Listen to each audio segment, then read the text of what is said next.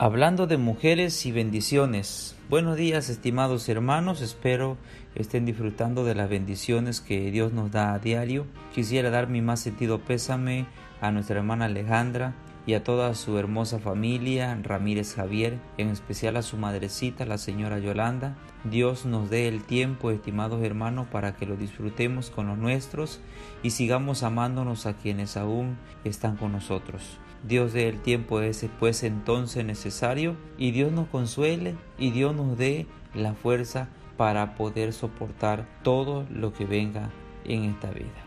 Quiero leer el texto clave de esta mañana que me gustaría que pudiera usted escuchar allí en su hogar, si va conduciendo o si está en su hogar y puede buscar la palabra del Señor, pueda buscar en jueces capítulo 5 versículo 7 y dice, las aldeas quedaron abandonadas en Israel, hasta que yo, Débora, me levanté como madre de Israel. Hay un grupo de mujeres que está creciendo a pasos agigantados. Esas son las madres solteras, mujeres que están luchando por sus hijos, que buscan salir adelante, mientras que dentro de ellas hay mujeres que simplemente no han asumido la responsabilidad adecuada. Mi intención no es hablar de una mujer de la Biblia que haya quedado como madre soltera, sino quiero resaltar la capacidad que tiene una mujer de enfrentar las dificultades más grandes de la misma vida. Por ello quiero hablar de Débora la profetisa. Débora es la Juana de Arcos de la asombrosa historia de Israel y ésta vive en 1296 Cristo. Israel, como todos conocemos y como todos sabemos, cae repetidas veces en la idolatría. En estos periodos había perdido todo sentimiento de conciencia nacional y habría renunciado a su prestigio y honor el pueblo de Israel. Pero tenía también una resistencia y una elasticidad que le permitía recobrarse como ninguna otra nación. Se recobraba totalmente de lo que parecía una desintegración espiritual y política. Esta capacidad de renacer de sus cenizas era un don de Dios. Dios tenía destinado a Israel para restaurarse las veces que fuese necesaria. Se hacía evidente de modo perfecto cuando consideramos la historia de Débora en los días en el que vivió. Casi todos los llanos de Palestina habían ya sucumbido a la fuerza de los cananeos. Jabín, el rey de estos, residía en Azor y dominaba a Israel por medio de sus fuerzas armadas. Tenía un potente ejército, especialmente temido por sus 900 carros errados. En contra de ellos los esfuerzos de la infantería eran totalmente inútiles. En consecuencia, la gente de Israel que poblaba la tierra tenía que pagar tributos a Javín. Vivían en condiciones de servidumbre, de esclavitud. Solo la gente de las regiones montañosas había conservado su libertad simplemente porque los carros de guerra de Javín no se adaptaban al terreno montañoso. Los que vivían en las regiones de montañas como Efraín poseían todavía una cierta organización y habían resistido heroicamente. La esposa de Lapidó, que vivía debajo de una palmera entre Ramá y Betel en la tierra de Efraín, los había inspirado a la resistencia. Su nombre era Débora y la llamaban la madre de Israel. Ella era una mujer astuta, denodada y tenía el don de la profecía y del canto. Le recordaba a sus compatriotas en las montañas de la historia de la liberación de Egipto, el paso del Sinaí y les profetizaba días mejores en el futuro. Como juez administraba justicia y le daba consejos. Su reputación era sólida y las inspiraba a la confianza. Con la ayuda de Barak organizó un ejército pequeño permanente entre el pueblo. Entrenó e inspiró al jefe de este ejército a Barak y le dio instrucciones en la forma que debería presentarse en batalla en contra de Sisara, el general del ejército de Javín. Su capacidad militar era evidente y lo prueba porque Barak requiere la ayuda de Débora. Se alistaron diez mil hombres de Neptalí y de Saulón y los estacionó en el monte de Tabor. Débora dirigió destacamentos que se apoderaban de los pasos en las montañas. Conocía a Javín y su altivez, y sabía que entrarían en el valle de Quizón, terreno sumamente peligroso. Entonces para los carros errados, por ser la estación de las lluvias. Todo sucedió, conocía a Javín y su altivez, y sabía que entrarían en el valle de Quizón, terreno sumamente peligroso por las lluvias que en ese tiempo estaban. Todo sucedió como ella había previsto.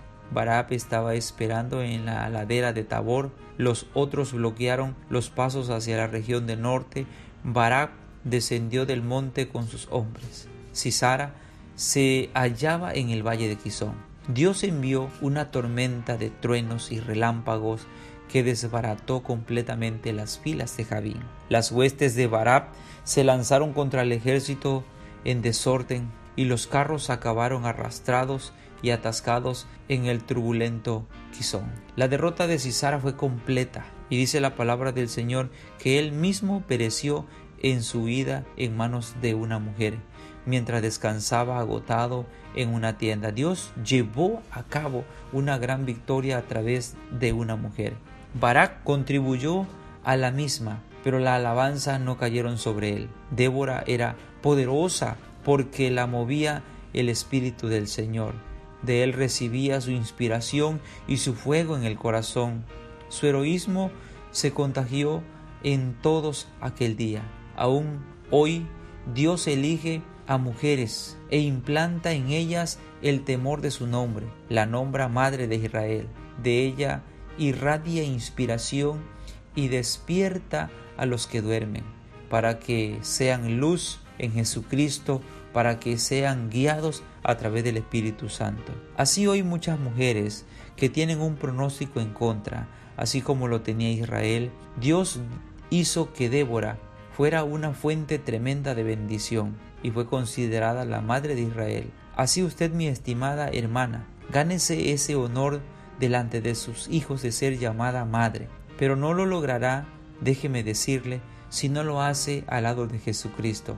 Débora traspasó los estándares de inteligencia, de confianza, de valentía, porque Dios la movía a través de su Espíritu Santo. Madres que no son guiadas por Dios terminan siendo criadas de sus hijos y se ganan solo el título de madres consentidoras. Ya no más, estimadas hermanas, sea una Débora en estos tiempos donde también hay grandes enemigos que enfrentar. Anime a sus hijos a derrotar las grandes propuestas que este mundo está ofreciendo. Dios me los bendiga, estimados hermanos y estimadas hermanas. Siga siendo usted esa fuente inagotable de bendición para su hogar. Así usted sea una mujer que comparta un núcleo familiar completo o así también sea que usted viva sola con sus hijos. Anímese, estimada hermana, porque Dios le pone para ser fuente de bendiciones. Dios nos bendiga.